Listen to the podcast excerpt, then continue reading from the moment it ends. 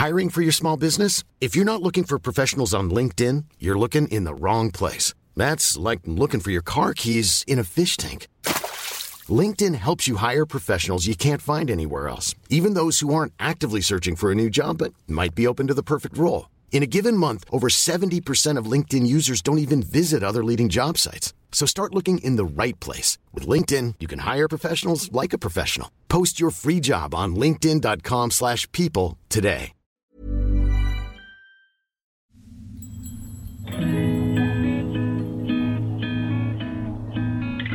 ¿Alguna vez te has quedado en blanco cuando tocan el tema de astros, lunas y eclipses? O sea, esto sería como cuando ah, te comes 12 uvas, güey, en Año Nuevo y empiezas a hacer nuevos propósitos. ¿O simplemente eres un recién salido del closet espiritual que quiere rascarle más a estos temas? Todo se puede magnificar. ¿Por qué? Porque el sol está iluminando las emociones. Seguro que aquí encuentras algo. Lo intencionas y e intencionarlo cambia todo. Porque admitámoslo, el lenguaje del cosmos regresó para quedarse. ¿Astro What? El podcast para que no te quedes con la cara de What la próxima vez que veas a tu amiga de los cuarzos o te pregunten cuál es tu ascendente o dónde tienes tu luna. Con Esteban Macías y Javier Basurto. ¿Quién iba a pensar que estaríamos por grabar el último episodio de nuestra primera temporada? El último, señores. El último, el último. Espero que estén disfrutando de este viajecito. Espero que si llegó aquí es porque ya escuchó todo. Si no, regrese al uno porque además esto va subiendo de complejidad. Lo, lo, que se vio en la clase 1 se repite en la clase 2 y así sucesivamente. Llegamos a la, a la décima y no sé, profesor si esto va a ser un examen, si esto va a ser un resumen, si esto va a ser un muchachos tienen dudas.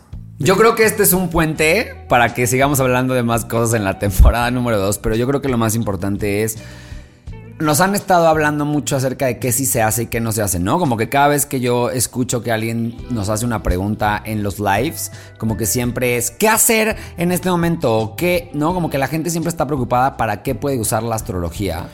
Y, retomando los episodios, ¿cómo aplicarla en este 1% del, del, mundo físico, ¿no? O sea, como Totalmente.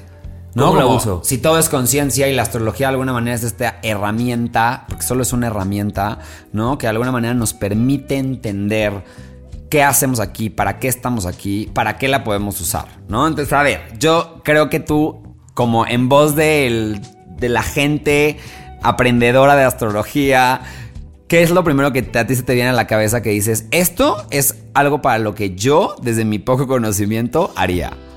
¿Haría o no haría? Haría. Um,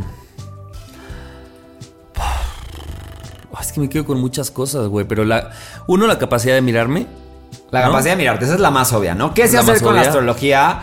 Vernos. Vernos. ¿No? Vernos a nosotros mismos, entendernos, porque recordemos que justo, güey, vernos es una manera de no solamente saber desde dónde operamos o por para qué hacemos las cosas que hacemos, ¿no? ¿Por qué y para qué hacemos las cosas que hacemos? Eh, de hecho, aquí quiero hacer como un paréntesis. Si quieren, como un tip, en vez de estarse preguntando siempre el por qué de las cosas, deberíamos empezar a preguntarnos el para qué de las cosas, ¿no? Pero primero pues entendernos, ¿no? Si yo empiezo a entender que siento de cierta manera o veo el mundo de cierta manera o me comporto de cierta manera, pues ya también uno, empiezo a entender cómo voy a reaccionar frente a ciertas cosas y por lo tanto tengo muchísima más amplitud de respuesta frente a la vida y por ende también muchas más posibilidades. Entonces se convierte de entrada en algo chingón que me puede servir como una herramienta para tener una vida muchísimo más plena. ¿Sabes también que otro que se me vino a la mente ahorita? El no victimizarme. O sea, cuando caiga en lugares de victimez, es recordar esta cosa de este es tu videojuego y todo lo que estás pasando son decisiones que tú estás tomando en este juego. Entonces, el único responsable eres tú. Eso me encanta, güey. O sea, como que creo que cuando le quitamos la victimez al asunto, sea desde donde sea, sea si creo en la astrología, no creo en la astrología, creo que en la vida no ponernos o no permitirnos colocarnos en un lugar de víctima o como diríamos en la cabala, ¿no? De efecto, ¿no? Siempre me decía, me, me acuerdo mucho un maestro, ¿no? ¿Está haciendo causa o está haciendo efecto, ¿no? Y es lo mismo, ¿no? Si no me pongo en un lugar de efecto, pues entonces parece que toda la vida me está sucediendo a mí, ¿no? Y cuando estoy siendo responsable desde ese lugar Y ojo, creo que aquí es bien importante que hagamos una distinción. Responsable no es ser culpable. Claro. Eso es bien importante, ¿no? La responsabilidad y la culpa se parecen mucho, pero hay una línea muy delgada. ¿Y cuál es la diferencia? Que la culpa implica un castigo y sobre todo implica una invalidación de algo que hice. Y en la responsabilidad no hay una invalidación de lo que hice, ¿no? Al contrario, en la responsabilidad hay un reconocimiento del poder que tengo por el cual cometo o respondo de ciertas maneras. No es que hice algo bueno o malo, pero creo que tendríamos que salir de entrada, ¿no? De esta mentalidad de que hay algo bueno, hay algo malo. No, no hay ni cosas buenas ni hay cosas malas. Y además, si, lo ves desde la culpa, siempre lo ligarías a la, a la victimez, ¿no? Un poco. O sea, como... La victimez, fíjate que es bien chistoso. La culpa es un tipo de alguna manera de victimez de nosotros mismos. Claro. ¿No? Es interesantísimo porque si la victimez te quita, te quita toda toda responsabilidad o toda habilidad de poder intervenir en la situación, porque tú no tienes, se supone que partes de un lugar de yo no tengo nada que ver en el asunto, ¿no? Entonces cuando estoy en un modo víctima de la vida y es que entonces creo que las circunstancias son las que no me dejan ser libre o son las que no me permiten dedicarme a lo que me quiero dedicar. Mis papás, la ciudad, sí, o la vida, el dinero, los hijos, ¿no? Y de verdad, Sé que es un tema que a mucha gente a veces le causa ruido. Es incómodo ponernos en el lugar responsable, güey. Yo muchas veces digo, mierda, me gustaría volver a ser una víctima, ya no puedo. Pero la realidad es que te da mucho poder. Entonces, la culpa es interesante porque en coaching es de las emociones que tienen la vibración o la frecuencia más baja de todas las emociones. No, no es ni buena ni mala, solamente tiene una vibración muy baja, porque lleva, la culpa se refiere a entender que hay algo que yo rompí dentro de los estándares que yo esperaba de mí mismo y por lo tanto necesito un castigo y está ligada a la sensación de no sentir que voy a ser aceptado. Tiene su lado de luz, que es que me lleva a ver qué comportamientos no quiero volver a repetir, pero también tiene su lado de sombra, que es cuando yo hago un remordimiento constante. Claro, y es un castigo, güey, estar cargando como el pípila. Para los que no sepan quién es el pípila, es un personaje mexicano que cargaba una losa en la espalda, ¿no? Entonces es como estar como el pípila cargando algo que de entrada me puedo perdonar y decir, bueno, güey, dado el nivel de conciencia que tenía, esto fue lo que estaba en mis manos hacer en ese momento, hoy me doy cuenta y elijo algo diferente. Entonces, en vez de quedarme en culpa, latigándome a mí mismo, me convierto en alguien responsable que se adueña de sus acciones y de sus respuestas. Yo tengo una pregunta porque en muchos episodios has hablado de este término y me parece que a veces podremos confundirlo porque... Eh, dices mucho y también me encanta este nuevo aprendizaje de ser compasivos, ¿no? Y como mm. esta compasión a nosotros de, si bien ya vimos en todos los capítulos que, hay mucha chamba que tenemos que hacer y que, que ejecutar, al mismo tiempo es como, güey, pero paso a pasito, ¿no? Pero sé buen pedo contigo, no te castigues.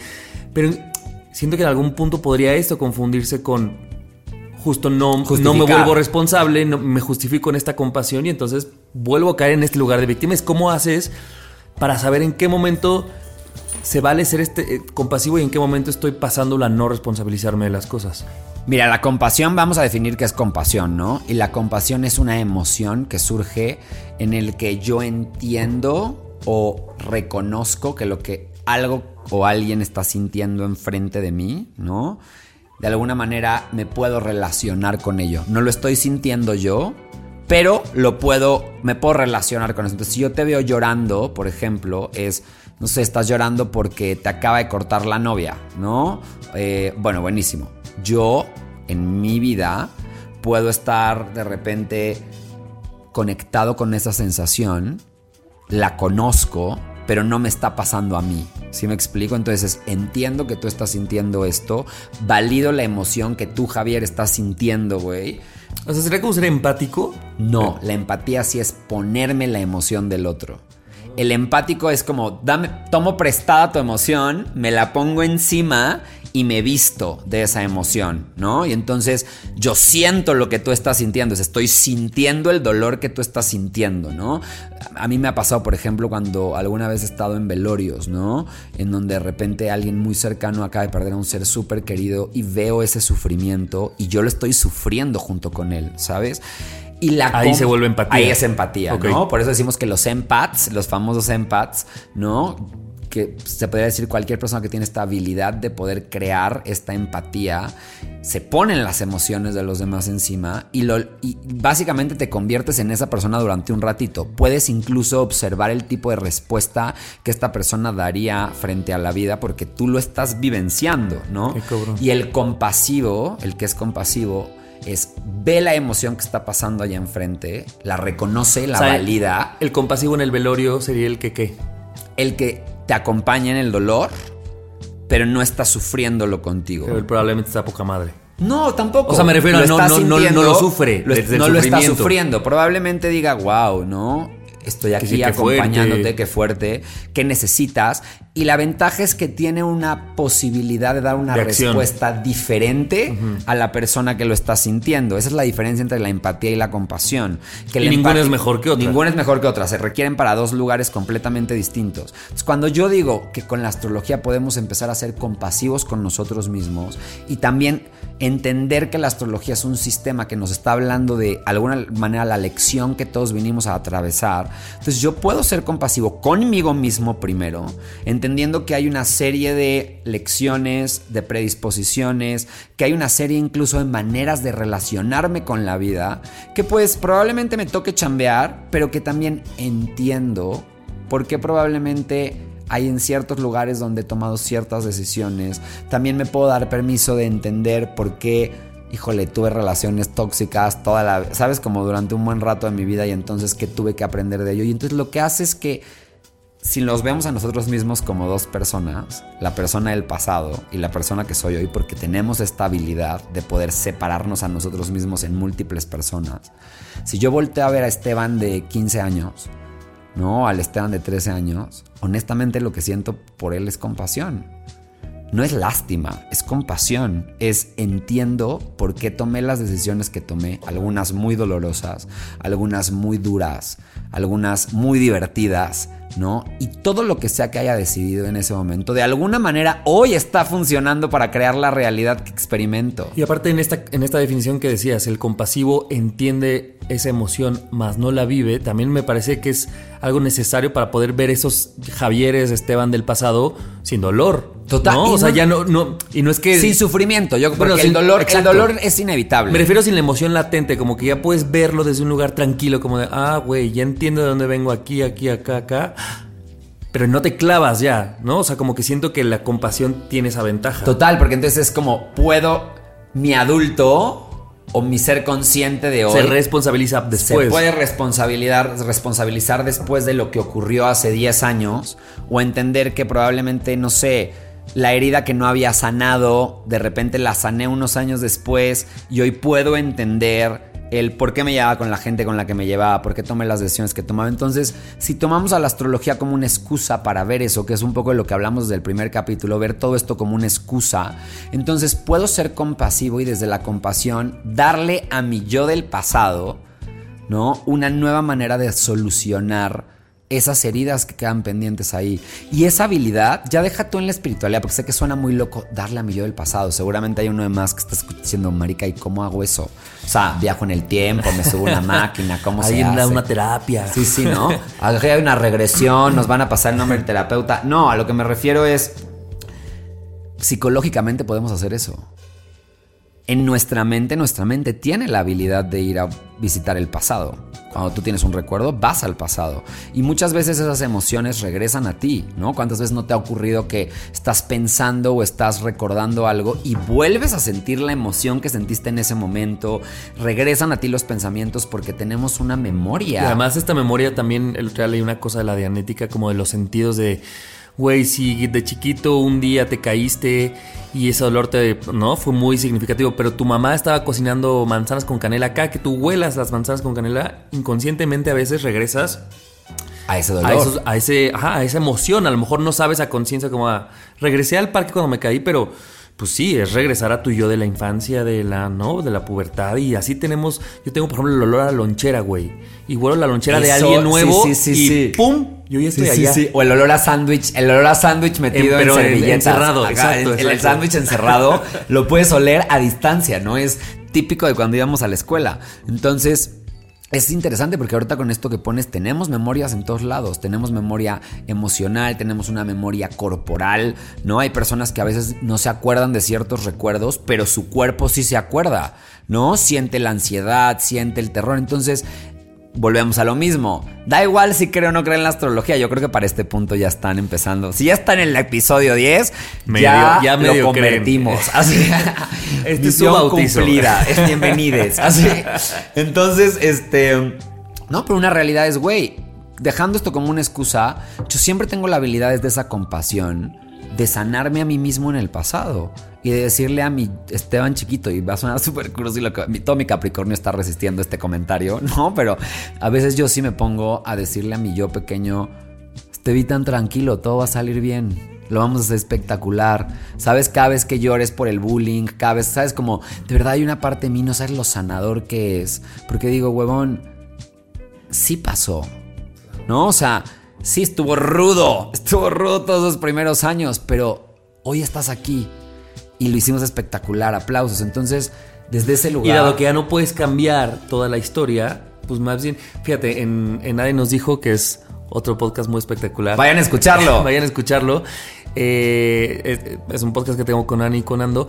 Tenemos una analogía que me encanta y que hace mucho sentido aquí. Eh, hablamos del equipaje, ¿no? Y de cómo a este dado, conforme crecemos, pues conocemos a gente y cada vez cargan más, equipaje, ¿no? Más, dígase historia de vida.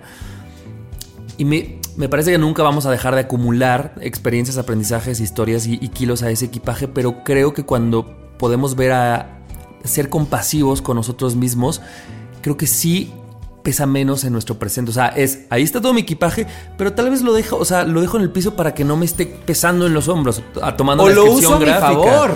Pero me refiero a es los kilos ahí están, la experiencia ahí está, pero si tú eres compasivo con quién, quién generó todas esas maletas, por lo menos hoy en día no, no me ves con una cara de, güey, por favor, quítamelas. Es como, no, aquí están.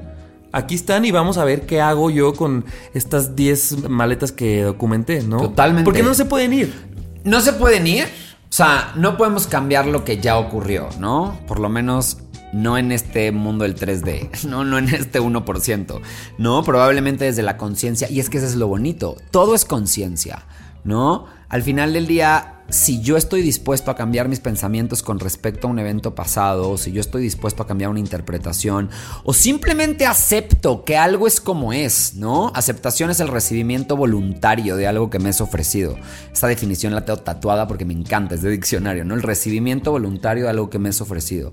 Yo recibo voluntariamente, no, por, no porque no me queda de otra, no porque puta, pues es a huevo, no, es voluntariamente recibo lo que sea que esté enfrente de mí. Eso es aceptación si yo acepto mi historia, mis eventos, mis heridas, mi personalidad, si yo acepto mi manera de tomar acción, mis emociones, si yo acepto mi... Todo eso, si yo lo acepto y lo recibo voluntariamente, voy a saber qué hacer con eso. Versus alguien que está peleado, es que no entiendo, ¿por qué yo no? Es como si yo me peleara, güey, con no ser el güey más cariñoso de todos. No, marica, pues ya tengo un pedo, güey, ya sabes. Dentro de mi configuración emocional, yo vivo las emociones desde un lugar, no es que no sienta, vivo las emociones desde un lugar diferente, las uso para cosas distintas. Mi manera de resolver a la vida se basa en un lugar distinto. Si yo me peleo con eso... Pero, pero, tengo una pregunta que va como tal vez dos pasitos atrás. En este proceso que se llama muy cabrón de aceptación, o sea, ¿qué tan fácil es, por ejemplo, el, ejemplo que tú dices, mi, yo Esteban no soy cariñoso. Ahora dices, yo acepto que yo opero desde otro lugar y que expreso desde otro lugar, pero hubo un punto en el que tú te pelearas con yo quiero ser cariñoso. Por supuesto, muchísimas veces, ¿no? Sobre todo cuando tenía relaciones de pareja, por ejemplo, o relaciones con amigos que me decían, es que me encantaría que sintieras un poquito más desde las emociones. Es que no es que no estés sintiendo, es que para mí una emoción no me inhabilita para la acción. Por ejemplo, eso es algo que he descubierto a través de terapia y de todo esto. No es mi emoción no me inhabilita para la acción. Yo siento la emoción, pero mientras otras personas nadan en ella y usan para ser creativas y demás, yo lo que hago con la emoción es que la observo y digo, órale, wow, qué interesante, la siento, pero en mí no se ve inhabilitante. O sea, entonces al contrario. O sea, ni te, ni te inhabilita, pero tampoco te hace te, te, te, genera como no creación a través nada, de ella. Nada. No, no, solo la siento, o sea, pues estoy triste, siento mi tristeza, de repente estoy triste y estoy en mi casa sintiendo mi tristeza, pero eso no significa que voy a dejar de hacer cosas por mi tristeza, ¿sí me explico? No se me ocurre, ni siquiera me pasa por la mente, es como, bueno, pues estoy triste y pues tenemos una cena, pues vamos a la cena. Y sé escucharme, sé que si mi cuerpo me llegara a decir no, no, tenemos, no queremos ir a la cena, no iría. ¿Sí me explico? Pero frente a las cosas que yo quiero hacer, no me inhabilita. Y por ejemplo, del otro lado, hacia el cariño, ¿cómo funciona eso? En el cariño, por ejemplo, yo me he dado cuenta que yo demuestro Creo que hasta es un error decir que yo no soy cariñoso. Yo muestro mi cariño a través de otras cosas. Resolver cosas, manejar logísticas, eh, tener todo listo, ser una persona muy fijada en los detalles. No sé, que si, no sé, güey, es tu cumpleaños, tal vez eh, yo voy a ser el güey que mi manera de mostrarte cariño es ayudarte a organizar y que todo el mundo esté a, estar a tiempo, tener las cosas, que si me encargas algo, tenerlas listas. No, o sea, como esa es mi manera de decir, me importas, muy recursivamente. Más que abrazar darle al cumpleañero y darle besos. Totalmente. Más que darte besitos y estarte diciendo eres el mejor amigo. No. No, I don't. ¿Sabes? O sea, I just don't do that. ¿Sabes? Es como solamente yo pongo otro tipo de cosas sobre la mesa y eso no significa que no ame, no quiera, solo significa que mi lenguaje del amor es totalmente distinto, ¿no? Entonces, si yo acepto eso, dejo de pelearme con eso y puedo crear, hacer acuerdos, comunicar, puedo eh, usarlo a mi beneficio, puedo hacer muchísimas cosas con eso y entonces es ahí donde mi propia predisposición, y lo pongo entre comillas porque pues al final del día da igual si es una predisposición o no, es lo que es, somos quienes somos, ¿no?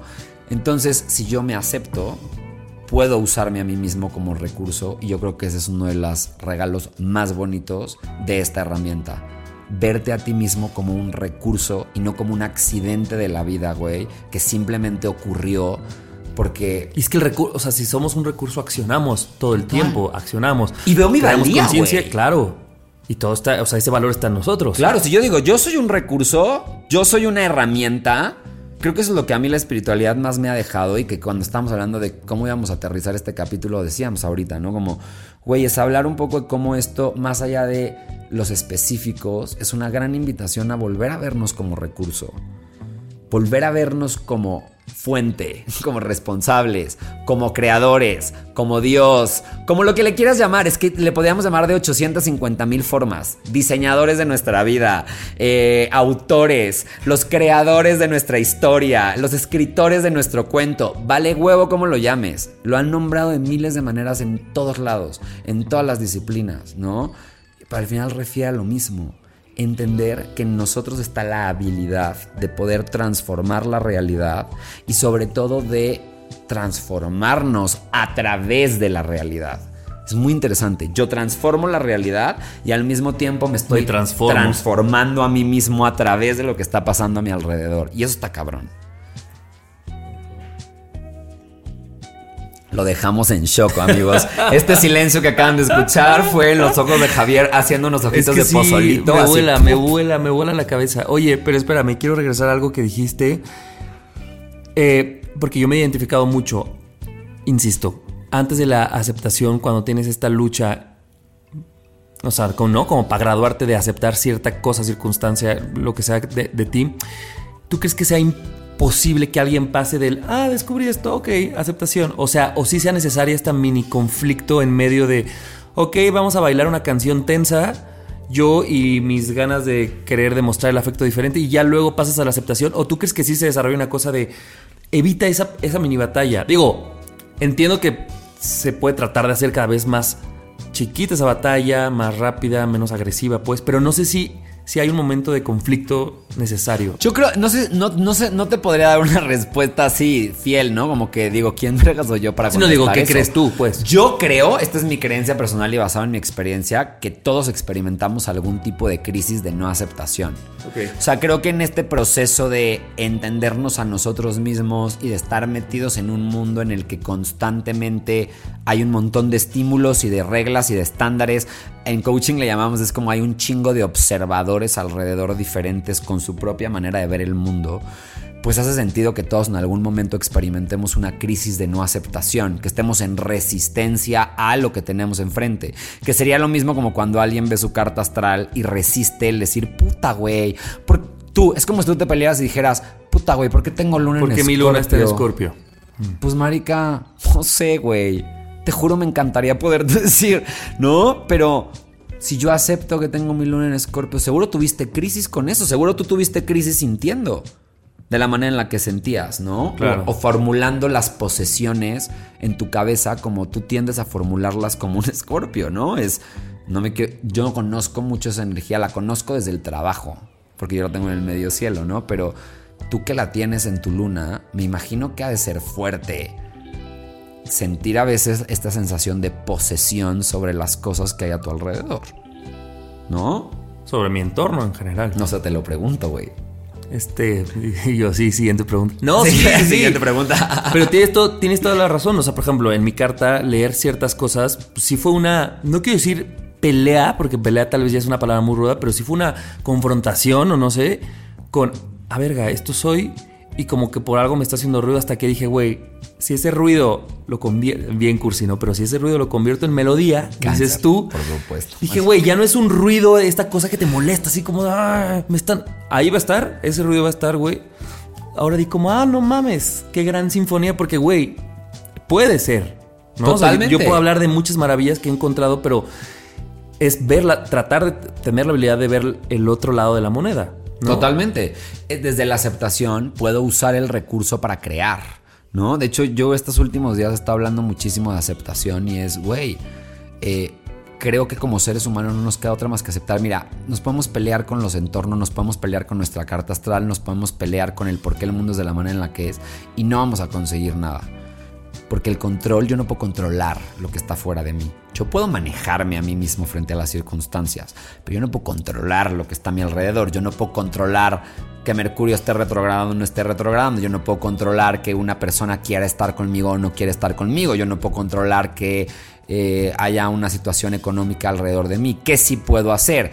Que ¿Cómo voy a responder ante eso? Eso sí tengo poder sobre ello, ¿no? Yo no puedo controlar la crisis económica, pero sí puedo saber qué voy a hacer con ella. ¿Para qué la voy a usar? ¿La voy a utilizar como una excusa? ¿La voy a utilizar como un motivador? ¿La voy a utilizar como algo que me castiga? ¿Para qué la voy a usar? Pero para poder llegar a ese lugar, tengo que pasar por una pequeña crisis en la que entienda que hacer ese movimiento a la responsabilidad me toca a mí que nadie me va a venir a resolver este mierdero, ¿no? Y esto creo que nos conecta mucho con, con lo que hablamos muy al inicio del podcast. Creo que la mayor herramienta que podemos hacer con la astrología es esa, es entender que no hay nada ni nadie castigándonos ni bendiciéndonos. Somos nosotros creando este, este episodio, ¿no? Somos... Y así es la vida. Entonces, desde esta aceptación y desde estas mini crisis, entonces, ¿qué son las crisis? Y hasta lo puedo decir hasta astrológicamente, lo hablamos cuando leamos tu carta astral. Cuando yo hablo de cosas tensas, ¿no? los aspectos tensos entre los planetas, son oportunidades realmente de crecimiento.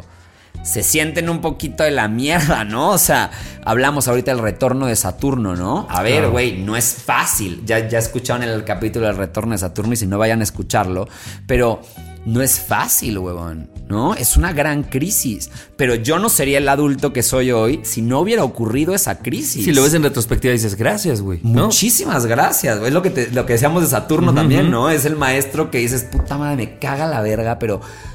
Uf, qué hermoso, güey, la enseñanza que me dejó. Si la agarraste. Fue duro, te metió putazos, ¿no? Te metió unos reglazos. Pero cuando sales dices, uff hoy tengo clara mi estructura, sé desde dónde opero hoy, ¿no? Entonces, creo que aceptación y la, la aceptación, vamos a ponerlo así, aceptar que las crisis son necesarias en la vida y aceptar que aceptar quién soy yo después de la crisis también es una solución. Aceptación por todos lados es una de las grandes herramientas que nos puede ofrecer conocer nuestra carta astral o vernos desde cualquier otra excusa.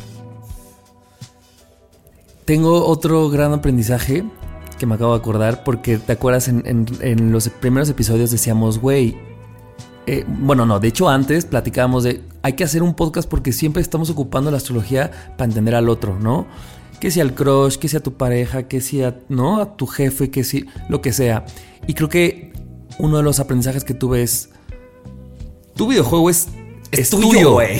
Y el de Esteban es el suyo, y el de María, y el de tu, tu crush, y, cada quien está viendo, más bien está viviendo una experiencia, güey, única, individual y que en algún punto se cruza, ¿no?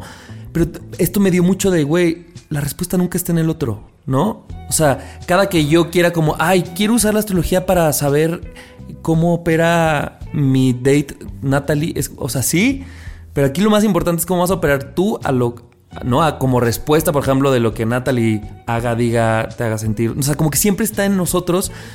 Y me gusta más esto a, esta cosa de, de, pensar que la astrología nos ayuda mucho a ver al otro. Sí, sí, pues, pero al final todo tiene que ver con nuestra responsabilidad o nuestra respuesta, ¿no? Totalmente, güey. Creo que la acabas de dar punch, por eso decía, ay, qué bonito.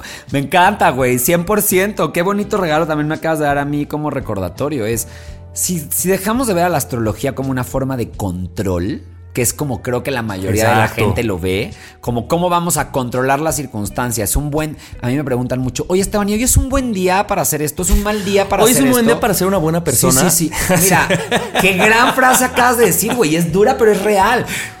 Pues todos, Todos los días, hermano. That's what you should be doing. Perdón, se me sale luego el inglés aquí, el pocho, el pocho que vive dentro de mí, pero eso es lo que deberías de estar haciendo, cabrón. Ser una mejor persona todos los putos días. ¿Qué significa mejor? Lo que sea que eso signifique para ti, ¿no? Vamos a. A mí me caga la palabra mejor, yo por eso nunca digo ser mejor persona, pero es, es real, ¿no? Entonces, te voy a decir que cuando dejemos de usar la astrología como una forma de control, de lo que está pasando a nuestro alrededor y entendemos, justo lo ligamos a lo de la aceptación, acepto lo que está alrededor, suelto el control, entonces deja de tener sentido querer saber qué pasa con el otro.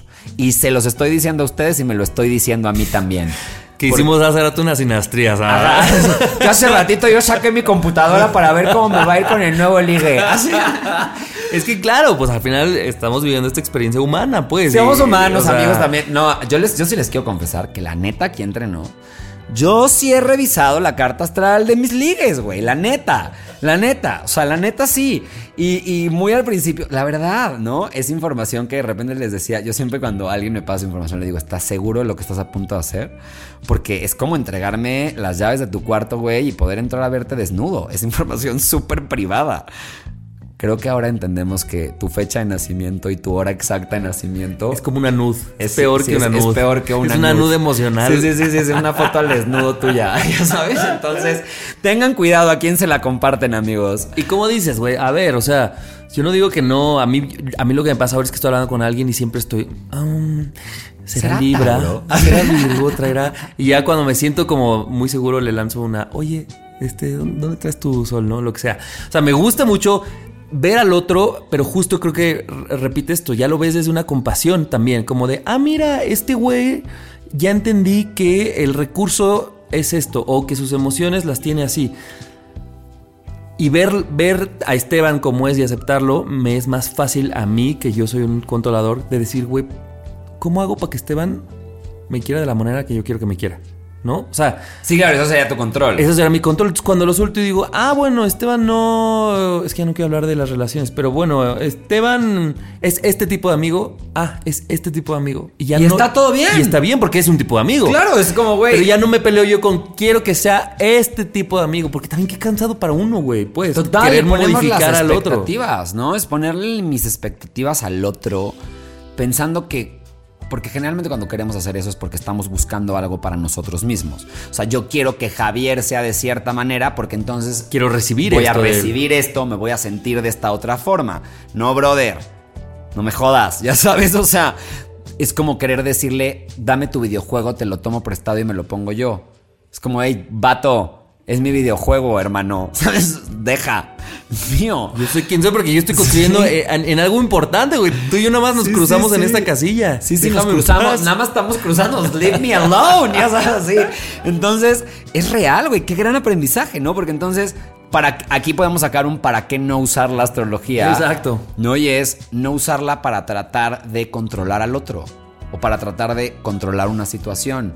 O para tratar de saber qué va a pasar ¿no? Porque al final del día tenemos libre albedrío, nosotros podemos decidir qué hacemos con este videojuego. Al final del día es una de las reglas del videojuego. Al principio del capítulo decíamos, ¿no?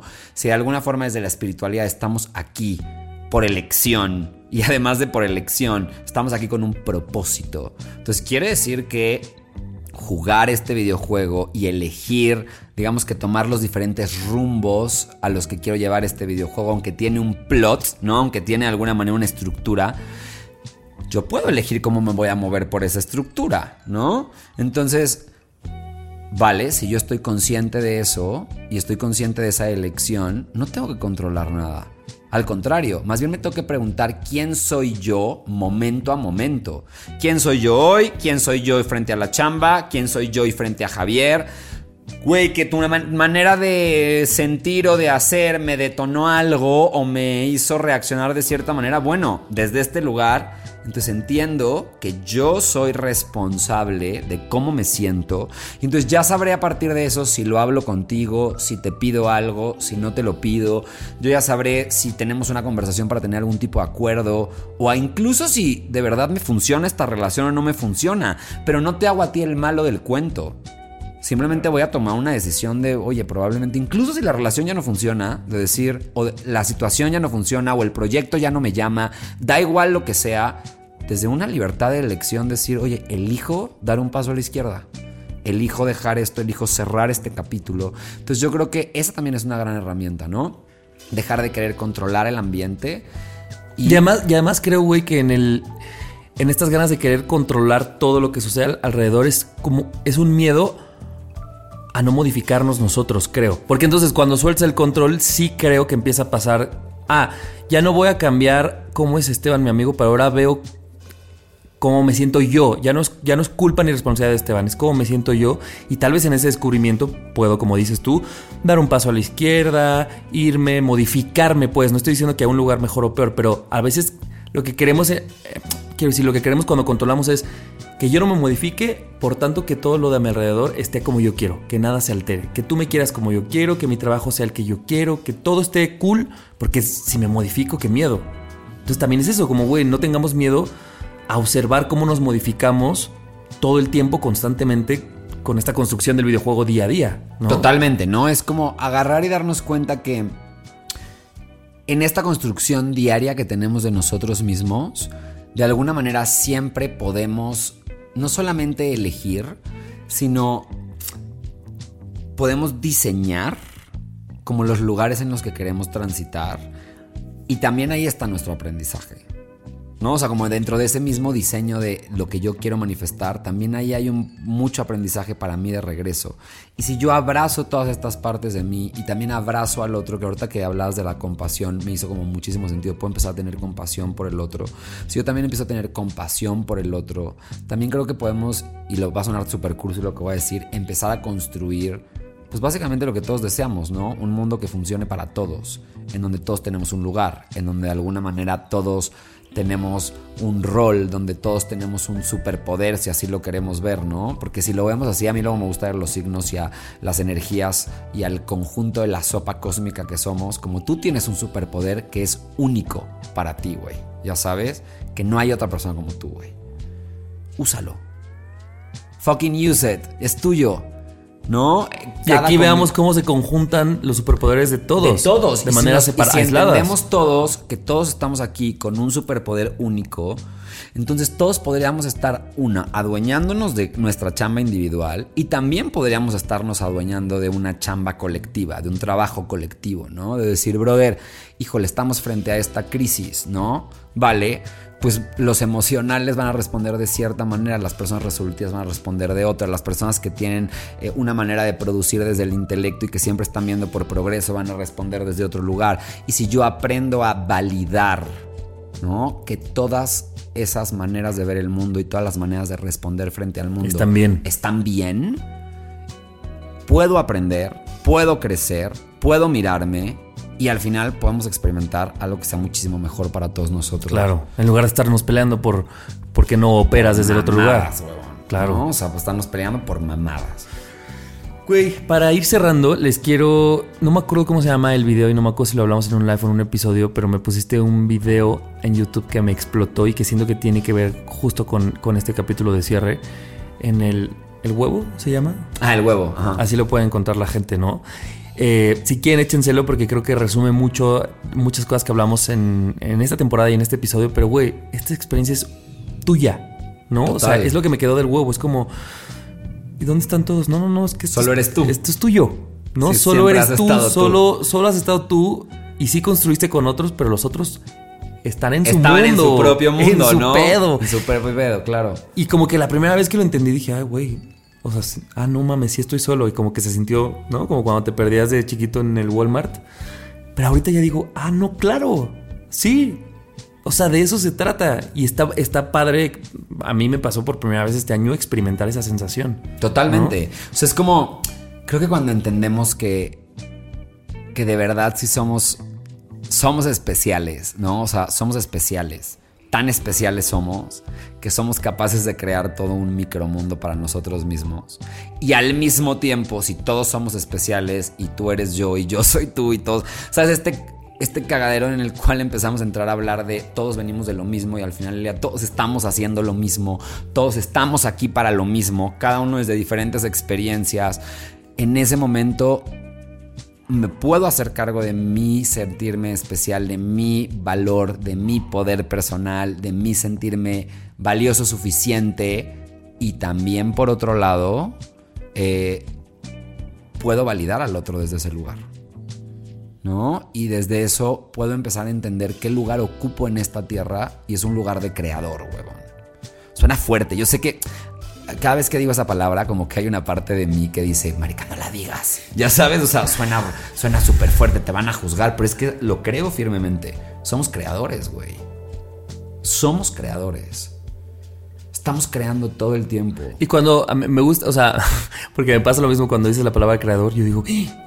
Sí, sí, suena fuerte, güey. Suena fuerte. Pero cuando se dice creador de tu realidad, dices, ah, ya. Entonces, como, pues póngale ese apellido si lo hace sentir más útil, pero es que es lo mismo. Si yo, es lo mismo. si yo construyo lo de mañana con mis palabras de ahorita, con mis actos de ahorita, pues todo el tiempo estoy creando mi realidad. Total, y qué fuerte que tengamos tan. No sé si esto es un tema de nuestra educación cultural, eh, social, etcétera, pero. Como esta cosa de si alguien me escucha va a pensar que yo me estoy sintiendo muy cabrón. Como muy arrogante. Muy arrogante. y la verdad es que yo, yo creo mi realidad. Pues yo soy el creador de todo. sí, pues es que sí lo somos. Es fuerte, pues sí lo somos. Sí somos creadores de nuestra realidad, sí estamos al mando del viaje, sí somos el único autor de lo que está ocurriendo alrededor, ya sea a través de mis pensamientos, mis acciones, mis palabras, lo que hago con lo que pasa. Tal vez yo no puedo controlar lo que está a mi alrededor y eso es una realidad. Las cosas me están, de alguna manera, están sucediendo a mi alrededor. El mundo es el mundo, ¿no? Y el mundo no va a dejar de existir conmigo o sin mí. Pero de alguna manera sí. Es una gran, es como entonces se llama paradoja. en mi mundo, el mundo va a dejar de existir cuando yo deje de existir. Claro. Pero en el mundo exterior, yo solamente soy un elemento más de este mundo. La escenografía ahí sigue, carnal. La escenografía va a seguir, el mundo va a seguir, la gente va a seguir con sus vidas, la gente va a seguir creando sus propias realidades. Y entonces eso nos da una gran perspectiva de quiénes somos como seres humanos. Somos el todo y al mismo tiempo somos nada, huevón. Y güey, e, esta sensación de, exacto, de alguna forma soy insignificante y de alguna forma soy el creador de todo. Soy el creador de todo. Sí, sí, sí, soy el responsable de este mierdero y al mismo tiempo no soy nada sin el resto. Entonces está muy ¿Y qué te deja esa sensación, no? O sea, de esa suma como soy todo, soy nada, como el universo. Justo. Tal cual. O sea, ahí es donde empiezo a decir que hablamos de esta frase, ¿no? Todo lo que es arriba es abajo. Empezamos con esa frase el podcast. Es todo lo que es arriba es abajo. Si somos una mini maqueta del universo, de Dios, dígale ahí su deidad, de su confianza y de todo lo que eso implica, porque volvemos a lo mismo. a mí me gusta entender a. Ponga aquí la deidad de su confianza. En mi caso, yo le llamo Dios, el creador del universo. Eh, la realidad es que no es un ente, para mí no es un güeycito, si me explico, hoy lo entiendo como una suma de todo, o sea, me parece creo que inexplicable, creo que con lenguaje humano no podríamos explicar lo que eso representa, no tenemos una palabra para eso, ¿no? Pero sea como sea que le llame, si somos una maquetita, entonces quiere todo lo que es arriba es abajo, quiere decir que somos exactamente lo mismo. Esta experiencia, y creo que con esto me gustaría a mí como también ir como wrapping up, cerrando este capítulo para que se queden con esta reflexión, es al final del día, da igual si los astros, si el tarot, si el futuro, si el destino, si tal. Tú eres quien está decidiendo qué hacer con tu existencia día a día. Y la realidad que tú estás experimentando solo depende de ti. Hace poco leía una frase, en la, más de una frase, una historia en la que decía que uno de los yogis más importantes del mundo tendía a buscar, lo pusimos de hecho en Astrowatt, buscaba mucho astrólogos para saber qué día eran los peores días para hacer ciertas cosas y él ese día iba y hacía esas cosas a propósito, con el objetivo de dar una enseñanza de que incluso a pesar de las influencias astrológicas en las que creía, él siempre tiene el poder de crear su propia realidad. Y me parece algo precioso. Y es lo que decíamos, el objetivo de la astrología es estar por encima de las influencias astrológicas. Entonces hace un sentido precioso. Es, da igual si estamos en una luna llena, en una luna nueva, da igual si eres Aries ascendente Virgo con luna en Da igual donde tengas a Plutón, a Júpiter. Da igual. Hay unas ciertas predisposiciones y hay una serie de herramientas con las que cuentas que puedes aprovechar y usar mano. Pero lo que hagas con ellas depende 100% de ti. Tú pudiste haber nacido con la carta perfecta, güey, si es que eso existe. Yo no lo creo, pero imaginemos que eso llegara a existir, ¿no? Y tener todas las herramientas en una caja preciosa, pero si nunca las sacas de ahí, güey, y nunca te dedicas a crear tu realidad con ellas, da igual que hayas nacido con toda la caja de herramientas o que hayas nacido con cero herramientas, vas a seguir experimentando una vida cagada. Suena fuerte, huevón, pero es real, ¿no? Es en el momento en el que yo me atreva a adueñarme de mis herramientas, a aceptarme a mí, a aceptar el rol sobre todo que tengo sobre esta existencia y desde ese lugar me dedique a manifestar la vida que quiero, que anhelo y desde ahí preguntarme cómo puedo contribuir a este gran videojuego colectivo, estamos del otro lado. Me encanta. Me encanta. Aplausos. Aplausos. No, la verdad, qué bonita, o sea, qué bonita manera de concluir esta primera temporada. Porque eso, fue como mucha información, fue una guía astrológica desde cero, ya lo vimos, ya entendimos todo, pero creo que esta conclusión es dónde vamos a poner el ojo, ¿no? Sí, ¿dónde quiero poner mi foco, güey, ¿no? Lo quiero poner en lo que funciona, lo quiero poner en lo que no funciona, lo quiero poner en... Eh, lo que está mal de mi vida, lo quiero poner en lo que quiero crear con esto. O sea, al final del día es nuestra elección, ¿no? Y como alguien que, como estudiante de de verdad siempre digo, al final del día la luz está en todos lados. O sea, estoy convencido de ello, ¿no? Los cabalistas siempre dicen esto y es nuestra chamba no es recibir la luz, es reencender la luz. Ya está ahí. Nada más encuentra el apagador, carnal. Ahí está. el apagador, güey. ¿Sabes? Entonces, qué bonita manera de verlo porque es, es una manera diferente de entender la espiritualidad, es una manera diferente de entender en dónde estamos, es incluso una manera diferente de entender que todo tiene lugar aquí. Ciencia, eh, pensamientos, creencias, emociones, psicología, todo tiene un lugar, ¿no? La espiritualidad nunca ha estado peleada con la ciencia, ha hecho todo lo contrario dice, la ciencia es la manera en la que se baja este conocimiento al mundo físico, ¿no? Bendita la ciencia, porque es la que entiende cómo armar, cómo, cómo hacer la estructura dentro de la maqueta. Y la que pasa la información la que está, entendible a la gente. A la, a la, demás gente, ¿no? Y la que lo podemos utilizar. Entonces, yo con esto les diría, gente, véanse como parte de un sistema. No hay nada más bonito que entendernos como parte de algo. Eh, y sobre todo tener un montón de excusas Siempre he escuchado esta frase de cuando no tenemos como creencia en algo, nos estamos perdiendo una parte bien bonita de la vida, da igual en qué, ¿no? Pero necesitamos creer en algo, necesitamos tener de alguna manera esperanza en algo. Eh, porque si no la vida justo se va a un lugar de pesimismo, de no disfrute, de, en la que no existe nada más. Entonces, pues usemos esta excusa, ya sea que sea la astrología, ya sea que sea la espiritualidad, pero sí sé que si llegaste a este podcast y llegaste hasta este capítulo, no es una casualidad, ¿no? No es una casualidad que estés escuchando esto, por lo menos desde mis creencias. Da igual lo que, da igual eh, lo que sea real o no sea real, por lo menos a mí me funciona crear esto de, güey, esto es así, por algo estás escuchando esto, entonces úsalo a tu favor. Y así terminamos esta primera temporada, amigo. Ha sido un placer enorme. ¡Qué hermoso! Grabar estos 10 episodios. Eh, tener un proyecto juntos como hace 15 años no teníamos, eh, venir a grabar contigo y aprender no nada más de lo que se graba, sino lo que hablamos antes y después de cada episodio, eh, conocer otra parte de ti, todo lo que me has enseñado, que estás como mi maestro. Amo esta nueva relación. Amo que al podcast le haya ido bien y decir que sí vamos a tener una segunda temporada. Sí, señores, tendremos segunda temporada. eh, por supuesto, irá sumado con todos los aprendizajes que vimos en la primera, así que esto es como graduarnos, como pasar a, temas más pesados, más este... Más específicos. Más específicos. No, vamos a... Gracias a ti, güey. Gracias por la invitación. Quiero que sepan que este señor fue quien me invitó a mí a crear este podcast y es bien interesante porque yo llevaba un ratito bien, o sea, pidiéndolo en mi mente y pidiéndolo en mi mente y de verdad el universo lo puso enfrente y dijo, vas. Y en el momento en el que dije, fue Javi, dije, obvio. O sea, siempre le he dicho, de hecho le platicado a otro de nuestros amigos de toda la vida. Le digo, güey, me siento grabando un proyecto de la prepa. o sea, como cuando en la prepa nos pedían hacer, tienen hasta el próximo mes entrega final del podcast, ya sabes, y entonces así me siento grabando, grabando esto y me siento tan en confianza. Entonces, gracias a ti, güey, porque de verdad a través de esto me has hecho también conectar con algo que yo no me había atrevido a hacer. Y eso siempre te lo voy a agradecer profundamente. Y pues gracias a todos ustedes eh, por estar acá. De verdad, gracias por todo el apoyo que nos han dado. No saben la gran aventura que ha sido esto. Y pues esperen la temporada 2, en la cual vamos a estar hablando de temas más específicos ya vendrán ahí el tema de los signos zodiacales. Les voy a adelantar nada más eso. Y planetas, yo voy a adelantar planetas también. Vale, espectacular. Ya, a la verga, pues así. Entonces van a venir, nada más no sabrán cuál va a venir primero, si son planetas o son signos zodiacales. Pero quiero que sepan que vamos a hablar acerca de planetas, signos zodiacales. Entonces, si no se lo quieren perder, denle seguir en, las, en la plataforma en la que sea que estén para que les avise cuando salga el nuevo capítulo. Sí, porque va a haber vacaciones, claramente. Nos estamos graduando, hay viaje, graduación, hay, vacaciones y ya regresamos en un, nuevo ciclo escolar. Sí, sí, sí, sí, sí, va a haber va a haber un tiempito en el que vamos a prepararles esto. No crean que tanto, tampoco se desesperen, son vacaciones, no nos vamos a tomar un año sabático.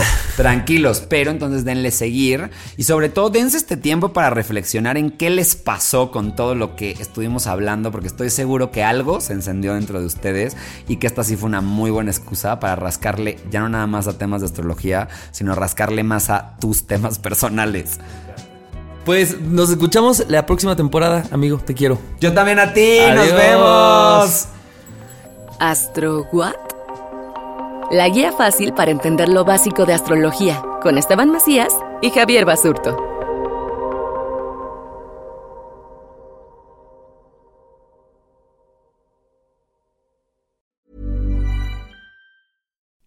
You like to look five years younger? In a clinical study, people that had volume added with Juvederm Voluma XC in the cheeks perceived themselves as looking five years younger at six months after treatment. Look younger, feel like you. Add volume for lift and contour in the cheeks with Juvederm Voluma XC. Reverse signs of aging by adding volume to smooth laugh lines with Juvederm Volure XC. For important safety information and to find a licensed specialist, visit juvederm.com. That's J U V E D E R M.com. Not for people with severe allergic reactions, allergies to lidocaine, or the proteins used in Juvederm. Common side effects include injection site redness, swelling, pain, tenderness, firmness, lumps, bumps, bruising, discoloration, or itching. There's a risk of unintentional injection into a blood vessel, which can cause vision abnormalities, blindness, stroke, temporary scabs, or scarring. Talk to a licensed specialist to find out if it's right for you.